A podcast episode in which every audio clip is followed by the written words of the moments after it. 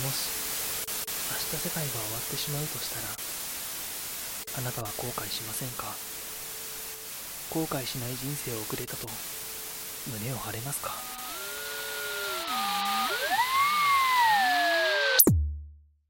明日世界が終わるなら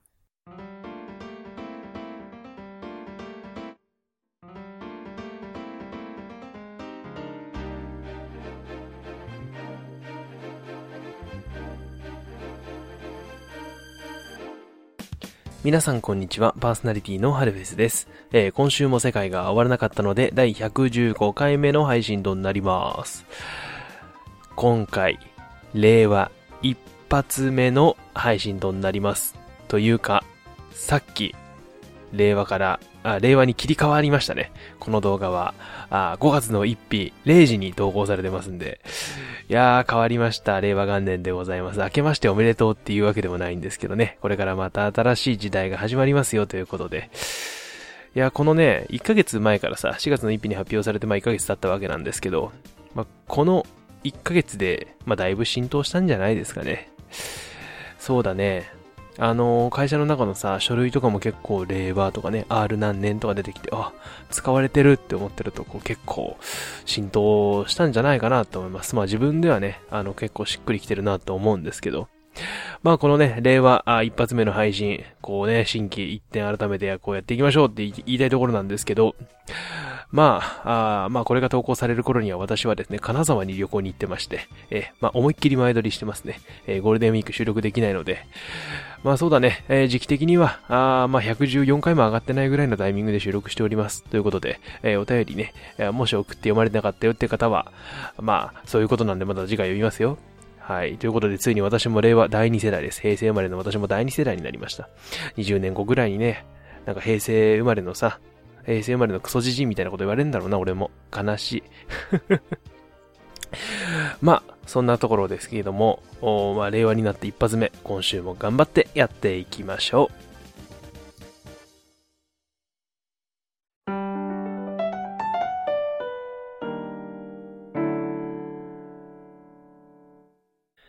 〇〇反省しろ。このコーナーはリスナーの皆さんが反省したいこと、また誰かに反省してほしいことを共有していくコーナーです。えー、今週は私が反省してほしいことを話していきたいと思います。えー、ということで早速行きましょうか。えー、反省、〇〇反省しろ。えー、日本にイースターの文化を持ち込んだやつ反省しろ。えー、そんなに流行ってないぞということで まあもうね、イースター終わってるんですけど、はい。あのー、でもさ、こう4月にさ、4月の後半ぐらいにみんな聞かない？なんか、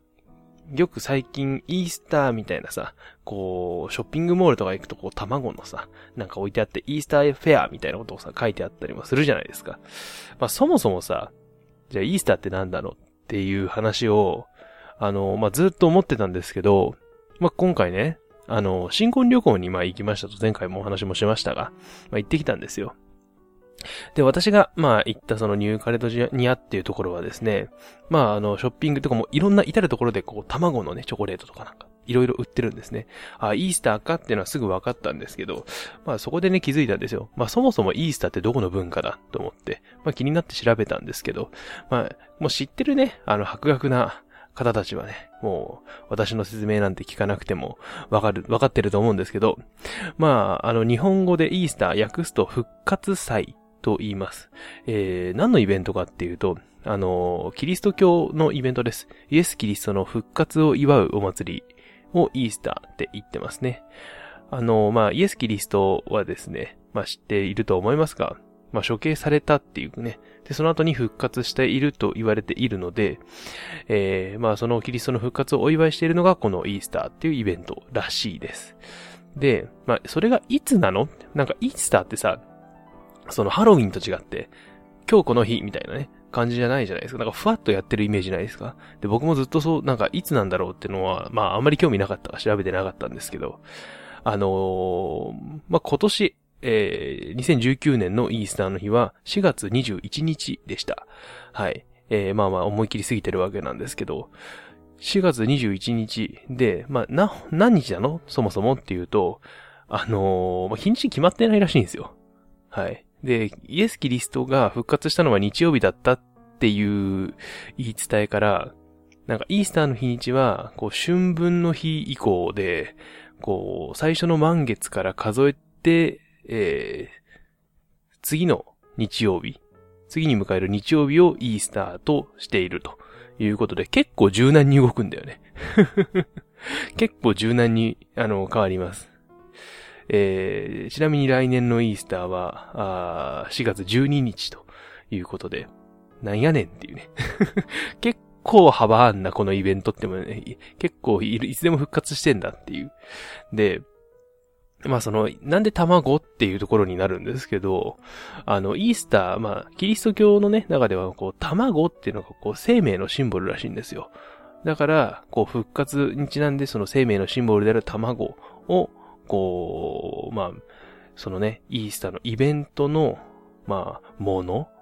まあ、象徴みたいな形にして、まあ、か、まつ、祀ってるっていう言い方もおかしいけどね。まあまあ、そういう感じで、マスコット的に使っているというか、まあそんなところですよ。で、まあ今回旅行で行った私のね、あのユーカレドニアっていう国は、まあ、あの、キリスト教徒の、あのー、まあまあ、町というか国なので、まあ、復活祭ってめちゃめちゃ祝われてるんですよね。で、その、僕はその復活祭、あの21日よりも前に帰ってきたので、あの、何も、あの、当時、と、その日は、その向こうの国にいなかったんですけど、そう、注意書きが書かれてて、あの、21日は、イースターで、あの、みんなお祝いをするから、あの、交通機関も止まります。えー、バス、バスやってません。えー、タクシーもなんかほとんどいません。で、お店も全部閉まってます。はい。なんもみんなワイワイワイワイして、誰も仕事しません。だからあの観光に来てる方は、あの何もできないんで、あの気をつけてくださいみたいなことが書いてあったんです。まあ、自分としてはね、あの旅行から帰ってるからほっとしたんだけど、まあそれぐらいの、あのイベントなんですよ。もう全員休んで祝いぐらいの、こうイベントなんだけど、それをね、中途半端に日本に持ち込んでるんだよ。あのー、まあ、日本って、まあまあ、宗教ってないじゃないですか。まあ、ないじゃないですかっていう言い方も、一つ変な、変ではあるんだけどさ、こう宗教観あんまり持ってない人多いですよね。まあ僕は、あのー、まあまあ、宗教、まあ仏教徒なんですけど、あの、ブリストなんですけど、あの、別にね、他の宗教を否定するわけでもなく、まあ、それでいいんじゃないっていうぐらいの激しくない人なんで、まあ別にね、あの、ソフトな、あの、ブディストっていう感じなんですが、まあ、無宗教だからこそ、その、熱がないよね。イースターに対しての。でさ、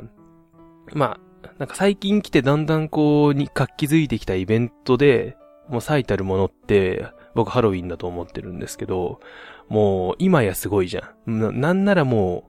う、日本の仮装イベントじゃん。もうハロウィンって。だって海外の人がそのハロウィン見に来るんだからね。おかしくない？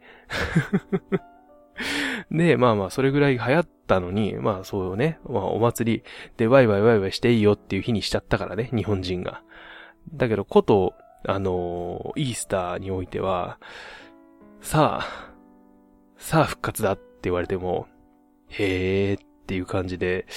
でもさ、こう、やっぱ商売をやってる人は、まあ何かに過去つけて、フェアとか、こうイベントをしたいわけよ。だからそういうところでイースターってイベント持ってきたものの、こう、結構ね、外してんだよね。なんかこう、ここまで外すとね、こう、本当にイースターを祝おうとしている人に、あの、これは失礼なんじゃないかっていうふうに思うんですけど、なんかこう、すげえミーハーじゃない？この、イースターやろうぜみたいな、言い出したやつ。まあまあ、言い出した人は、キリスト教のね、教徒だったかもしれないけども、こう、やっぱ日本じゃ流行んないよね。こう、仏教とかで宗教絡みのものは。まあ、とはいえ、クリスマスがあれだけ流行ってますから クリスマス流行ってんだよな。はい。あのー、キリスト教の誕生の日ですね。まあ、クリスマスは、あれか、逆に、こう、イースターを日本でやろうって思った人は、日本でクリスマス、キリストの生誕があれだけ祝われてるということは、まあ、イースターが、まあ、キリスト教が復活した日、もうこれも同じレベルで祝えるでしょっていう熱量だったのかな？発想としては。いやー、外してるな、完全に。もうちょっとね、やっぱりこう、どっか、ちゃんと取り上げなきゃいけないよね。あの、ほら、一つさ、これ流行りを作る意味合いでさ、やっぱこう、日本のアミューズメント系のさ、まあディズニーランドとか、まあディズニーランドやってんだけどね。あの、あとは、USJ とか、ああいうところがさ、まあ、結構そのハロウィンのイベントも、おそういうところがワイワイやることでどんどんどんどん広がってきたところあると思うんですよ。なんかハロウィンと USJ のすごい関係性強い気がするんですけど、なんかハロ仮想イベントとかゾンビイベントとか仮想がこう USJ 流行ってったら、どんどんどんどんハロウィンも流行ってったみたいなところがあるんで、まあそこでね、こう、活気づけば、このイースターっていうイベントもね、あの、令和何年になるかもわかんないですけど、ある程度のね、層が、ああ、あれね、キリストの復活祭ね、みんな仕事休んでお祝いしようって日になるかもしんないんで。いやー、でもさ、もう国全体がさ、こう、宗教同じでさ、イースターだから、もうすべて休みにできるんだったらさ、日本の、日本は仏教観、あの、仏教じゃねえや、宗教観ないですけど、もしかしたらみんな揃えばさ、あの、これ新しい休みになるかもよ。まあでも、クリスマスが休みじゃねえからな。まあ、それはないのか。まあね、こうやってさ、海外から輸入した何かイベントみたいなのはさ、やっぱこう、当たり外れあるよね。だからこう、持ってきた人はやっぱ結構ゆかりが、まあ、ちゃんとしてるじゃないですか。イベントのその意味合いが。やっぱね、それをちゃんとね、あのー、潰さないというか失礼のないようにやっていただきたいなっていうのが今回私がね、このイースター持ってきた人に反省してほしいことでございます。いやー、まあ、こう新しいイベントね、やっぱり流行り物なのかわかんないけどさ、みんな持ってきたいんだろうね。ということで、以上、まるまる反省しろでした。ステフェス2020オールナイトラジニコゼロ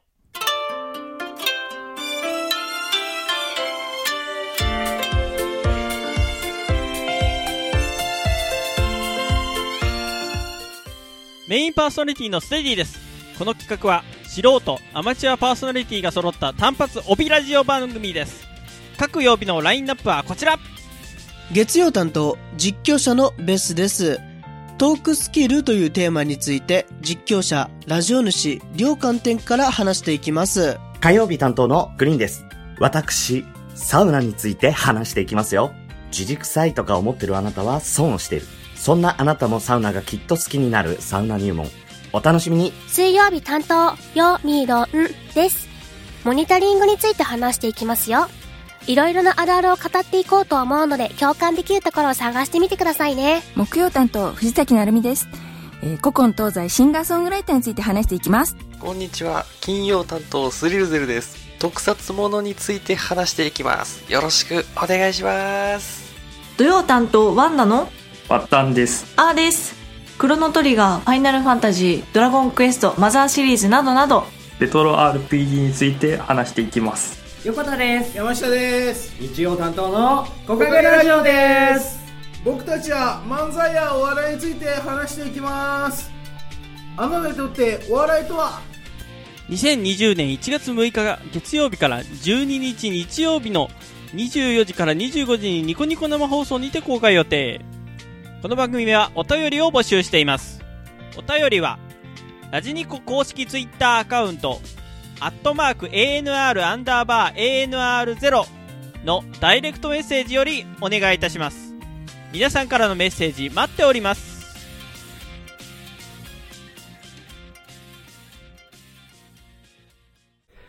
家庭菜園リポート。ということで、えー、なんか懐かしいコーナーが復活をしてまいりました。えー、もうね、一年以上やってませんでしたけど、家庭菜園、始めました。まあ今回家庭菜園というほど、ちょっと大規模な、あものではないんですけど、まあちょっとね、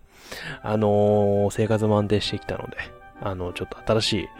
試みということで、えー、導入しました。まあ何を、ま、育てるかと言いますと、まあ夏野菜ですね。夏野菜で、トマト。で、過去にあの、私ミニトマトの栽培をして、まあ、この番組でね、あの、毎週こんなくらい成長しましたよっていう成長記録みたいなものをずっと綴ってたんですけど、えー今回はですね、あの、まあ、ミニトマトではなくて、中玉のトマト。だからちょっと大きいですよ。ピンポン玉よりもゴルフボールぐらいかな、ぐらいまでちょっと大きくなるトマトにチャレンジしようと思って、えー今回買ってまいりました。で、まあ以前使ってた野菜、あのベジタブルプランターとかは、あのちょっと邪魔なので、あの実家に送っちゃったんですけど、今まあ、あのキッチンとか家でも簡単に、あの家庭菜園ができるように、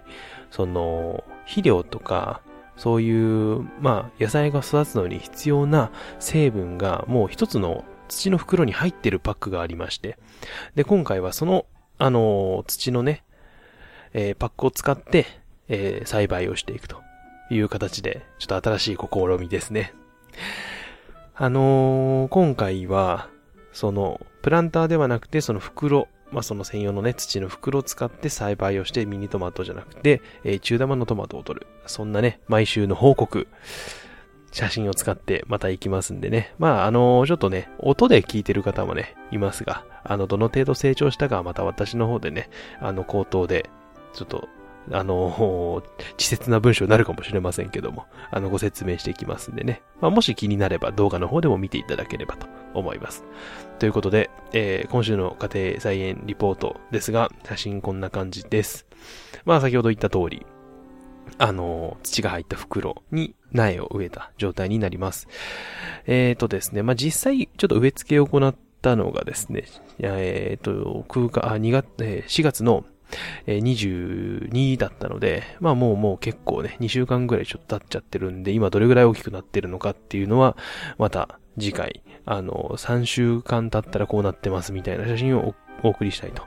思いますので、ぜひね、楽しみに見てください。意外とこのコーナーね、あの、人気があったみたいなので、ちょっと復活です。はい。ということで、え以上、家庭菜園リポートでした。Let's do something. えーこのコーナーはリスナーさんのやりたかったことでこんなことをしました。またこんなことやりたいですよっていうのを紹介していくコーナーです。えー今週はですね、また私のやったこととやりたいことについてお話をしていこうと思います。えー今回ですね、あのーま、旅の思い出の残し方っていうことでお話をしていくんですけど、皆さん旅行とか行った時にお土産とか買いますか？ま、お土産もね、あのーまあまあ食べるものもあれば、飲み物もあるし、あとちょっと置物とかキーホルダーとかね、まあいろんなもの多岐にわたってありますけど、まあ食べ物は、まあ人に渡してね、こんなとこ行ってきましたよって報告的に使ったりしますし、あのーまあね、あのご当地なんたらみたいなね、ご当地キューピーちゃんみたいなのもありますけど、その行った思い出として、あの、ものを残すっていうね、まあその思い出の残し方あると思います。また、あの、写真とかさ、まあ僕も結構写真撮りますけど、まあまあ、あの、いいカメラ持ってないんでスマホですけどね。まあ撮ってきた写真とか、まあそういう、うーデータで思い出を残す人、まあ多々いると思うんですけど、今回ね、ちょっと思いつきで、かなりね、おつな思い出の残し方をしてきたんですよ。まあそれ何かというと、あの、まあ、今回、海外旅行だったんですけど、まあ海外旅行で旅行先から自分に手紙を出すっていう。ほら、よくさ、ポストカードってあるじゃないですか。あの、綺麗な景色のポストカードとか、そういう、まあ、景色が載ってるカード、あの、はがきが、お土産コーナーには絶対あると思うんですけど、今までね、いやいや、こんなもん誰が買うんだよって。まあまあ、綺麗に写ってるから、まあ一つの、ま、写真として、あの、ポストカードを買うっていうことはまあありかなと思ってたんだけど、まあその、今回はですね、もう、その、景色を見たところのお土産屋さんで買った、はがきに、そこでこう感じたことを書いて、自分に送るっていうことをやったんですよ。で、結構ね、いいなと思って、その、一番こう臨場感があるというか、で、そのハガキに書いたという行為も、まあ思い出になるし、で、その文章ももうほんとその時自分が思ったリアルな気持ちが書いてあるから、まあ、ある意味、もう一番のこう新鮮な思い出なんだなっていうところで、で、それを思ってから、まあ、またね、あの、翌々日ぐらいに、あ、そしたら家族にも、あのー送ろうと思って。で、またポスターカード買ってきたんですよ。2枚ね。で、やっぱりその、家族に頼りを出すこと、まあ、手紙をね、はがきを送ることなんてまずないじゃないですか。ただ、まあまあ遠いところに住んでいるので、まあ、お土産買ってもすぐには持っていけないと。なので、まあその、一番ね、旅行先から、まあ、海外のね、あのエアメールですよ。エアメール to Japan ですよ。で、送られてくるわけです。まあ、一枚の、あの、綺麗な写真が載ってるポストカードと、その裏に、えー旅行こんなとこ行って楽しかったです。またお土産話持って帰りますね。みたいなこと書いてさ、それを送ったんだけど。いや、またね、これって、また一つおつなお土産だなと思って。結構さ、不意打ちじゃない？あ、まあ自分もらったことないからあんまり、あの感覚わかんないけどさ、結構不意打ちで、あ、びっくりするだろうなと思って。で、まあ、その嬉しいかどうかは、やっぱちょっともらい手がさ、やっぱそのポストカードをさ、残すとか残さないとか、まあそういうね、あのことを考える人ならね、まあ多分その綺麗なポストカード残してくれると思うんですけど、まあでも、まあある意味一番こうお手軽かつ、一番リアリティのある、一番フレッシュな、こう思い出をそのまま送ってあげるみたいなね、これいいことだなと思って、今後もちょっとね、やっていきたいななんて思ってるんですけど。まあね、まあ、ただ海外からさ、こうメール、あの、郵便を出すって、割とハードル高いんだよね。あの、まあ、切符買わなきゃ、あの、切手か、切手買わなきゃいけないじゃん。とか、まあ、いろいろハードルはあるんですけど、まあ、大体ね、ホテルとかにお願いしたらやっといてくれるからね。あの、今回はすごく助かりましたけど。いやー、まあそうやってさ、あの、臨場感のあるお土産を送りつけるっていうこともまた一つなんだけど、あのね、もう一つ僕やりたいことがあって、で、海外の、まあ、旅行に行った時に、あの、現地通貨に変えるじゃないですか。まあ、今回ね、いくらか、こう、現地通貨に変えて持ってきたんですけど、で、帰ってきてから、残ってるお金って両替したいんですけど、日本円に戻したいんだけど、基本的に残ってるお札じゃないと両替できないんですよ。で、まあ絶対小銭って残るんだよね。で、小銭が残ってて今、まあ僕の手元にあるんですけど、あのーまあニューガレドニアはね、あの、パシフィックフランっていう、まあその、太平洋の島々で使われてる共通の通貨なんですけど、まあまあ珍しいんですよ。で、まあこの、コイン、どうせ使い道ないし、で、最後さ、帰りの空港とかさ、あのーもう小銭どうしようもないから、あの、募金箱がいっぱい置いてあって、そこに、ね、あの、募金してくださいみたいになってるんですけど、まあ、なんかさ、せっかく行ったし、まあ、今後ね、まあ、ドルとかユーロとか、あの、そういうお金は手に入る可能性あるけど、パシフィックフランはなかなか手に入らんから、まあ、持って帰るかって言って持って帰ってきたんですよ。で、まあ、ただ、いかんせん多いから、まあ、何かしらこれを思い出の形にできないかって、まあ、いろいろと調べたんですけど、あの、コインリングって皆さん知ってます？あの、効果。あの、コインを指輪にするっていう、まあそういうハンドクラフトがあるんですけど、いや、これがまたね、これいいなと思ってて、ちょっといつかやろうと思ってるんですけど、あの、まあ新婚旅行でね、行った、あの、ところでもらってきたそのコインを、ちょっと今後加工して、ちょっと指輪にしようかなと思ってます。またね、これもまた、おつな思い出の一つになるなっていうふうに個人的には思ってるんだけど、ほら、だまあちょっとね、ちょっとこう、鼻につく感じのロマンチスト感漂いますけどね。まあただそのコインを、まあただ普通にね、残すだけじゃなくて、アクセサリーとして、まあ思い出の一つ、身につけられる思い出の一つに変えるっていうことも、あのーまあ一つ、いい思い出の残し方なのかなと思って、そんなことを今ね、頭の中で考えてるところなんですよ。で、まあ、その指輪をね、ちょっと作って、まあ、嫁にね、あの、プレゼントしてあげようかな、なんてことは思ってるんですけど、まあ、なかなかね、あの、いかんせん道具がいるもんだから、あの、このね、ラジオ聞いてる人で、私コインリング作る道具持ってますせとかね、技術ありますせって人いたら、ぜひね、私まで一報いただければね、あの、1万円握ってあの、走っていくんで、はい、すぐ連絡ください。ということで、えー今回はですね、まあ、思い出の残し方、旅行の思い出の残し方についてお話をしてまいりました。思い立ったらすぐ行動、Let's do something のコーナーでした。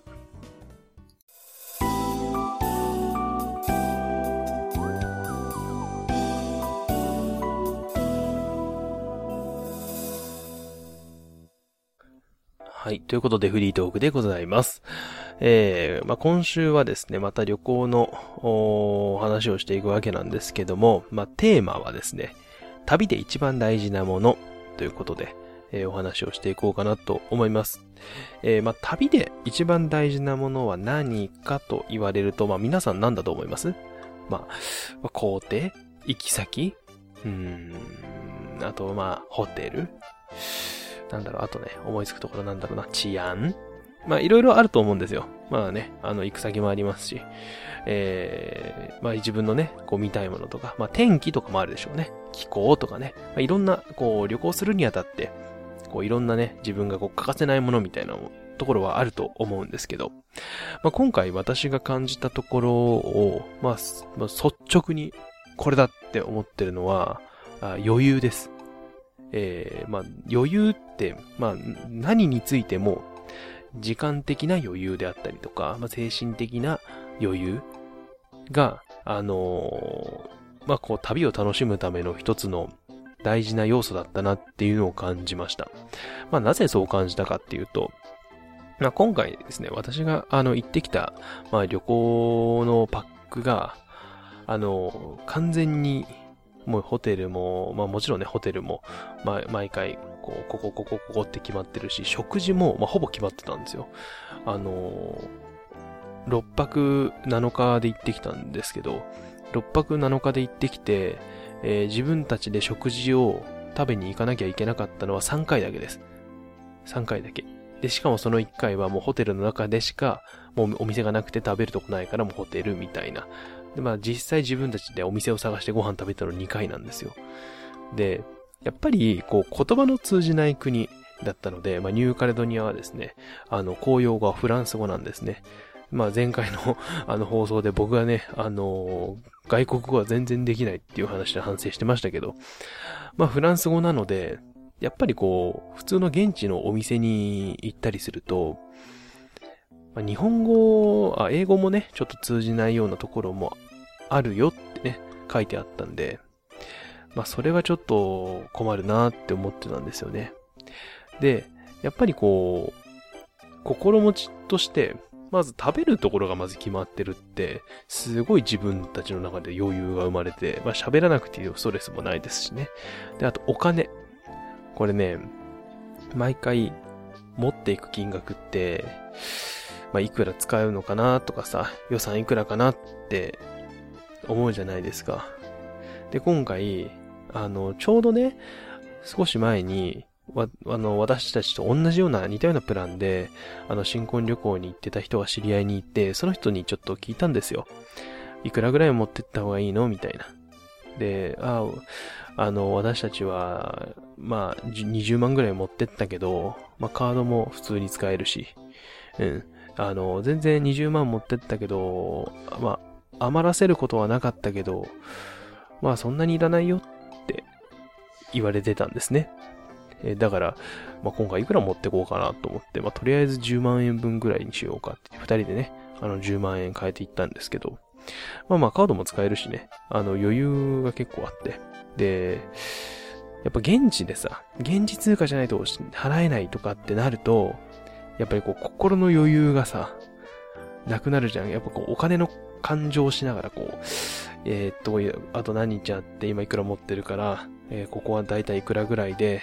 えーっと、いくらぐらいのもので、えあといくら残してとか、そういうことも、まあ、考えなくて済んだっていうのはすごい、あの余裕がね、自分たちの中で生まれて、その、旅を楽しむ時間に変わったって感じでしたね。で、またね、これもね、ちょっと僕やりがちなんだけど、まあ僕がね、あの日本で旅行のプランを組むと、まあ密なスケジュール組むんですよ。ま今日はじゃあ、ここの、ランチここ。ランチここで、何時の電車でここ行って、何分で移動して、まあご飯食べて、まあ大体このご飯1時間ぐらいだから、まあ1時間後に行けるこのお寺に行って、その後このカフェでお茶して、で、ここ行って、ここ行って、ホテル行って、なん次の日何時に起きてみたいな、結構その、やっぱまあ日本の旅行って1泊2日とか2泊3日で行くとさ、まあ時間がこう結構ないから、こうやろうと思うと結構詰めちゃうんだよね。で、今回まあゆったりとした長い時間行く旅行だったのと、あとその、比較的そのパックのプランの中で、まあ次どこだよ、次どこだよの中の時間が割とあの時間あったんですよ。だからその時間で、例えばちょっとね、あのー他の島見に行こうよって言って船に乗って行ったりとか、あ自分たちでちょっと選択の余地もありましたし、まあ疲れたらカフェでね、お茶してればいいっていう、まあそれぐらいのね、こう、まあ、詰めすぎない工程、自分たちが疲れない工程だったので、まあ時間的に余裕もあって、まあすごい、なんかゆったりとした一週間を過ごせたなっていうところで、まあそこで気づいたんですよね。まあ余裕が大事だなと。全体通して、まあその言葉の壁みたいな精神的な余裕、時間的な余裕、うあとは、まあ、こう様々な要因からまあその余裕が生まれてくるわけなんですけど、このね、余裕しろを持つと、やっぱ気持ち的にも疲れないよね。やっぱ長期の旅行ってさ、まあ個人的にちょっとこう終わってから疲れてどっとこう疲れが出るみたいな、あーところだったんですよ。で、よくああるんで、まあ、今回も、ね、疲れもすごいんだろうなって思ったんですけど、まああんまり体にもね、疲れは残らずに、なんかその、最後までゆったりと、まあ、まあ時差ボケもね、あの時差2時間だったんでしなかったんで、まあそんなにダメージもなかったですし、まあゆったりとした時間を過ごして、まあ良かったなというところで初めて気づきました。やっぱ余裕って大事だね。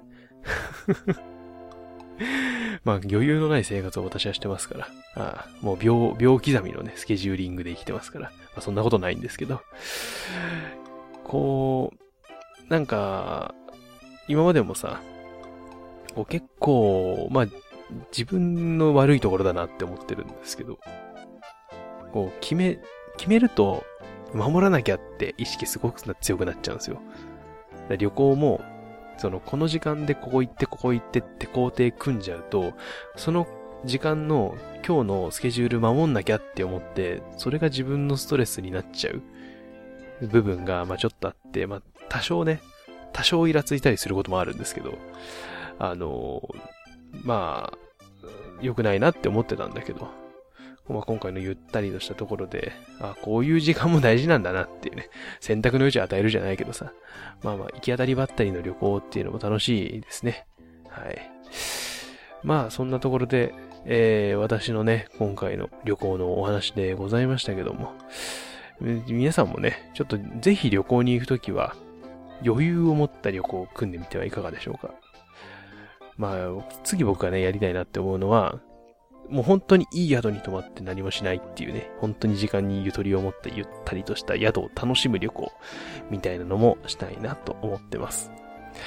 えー、ということで、えー今回のフリートークのテーマは、旅で一番大事なものでございました。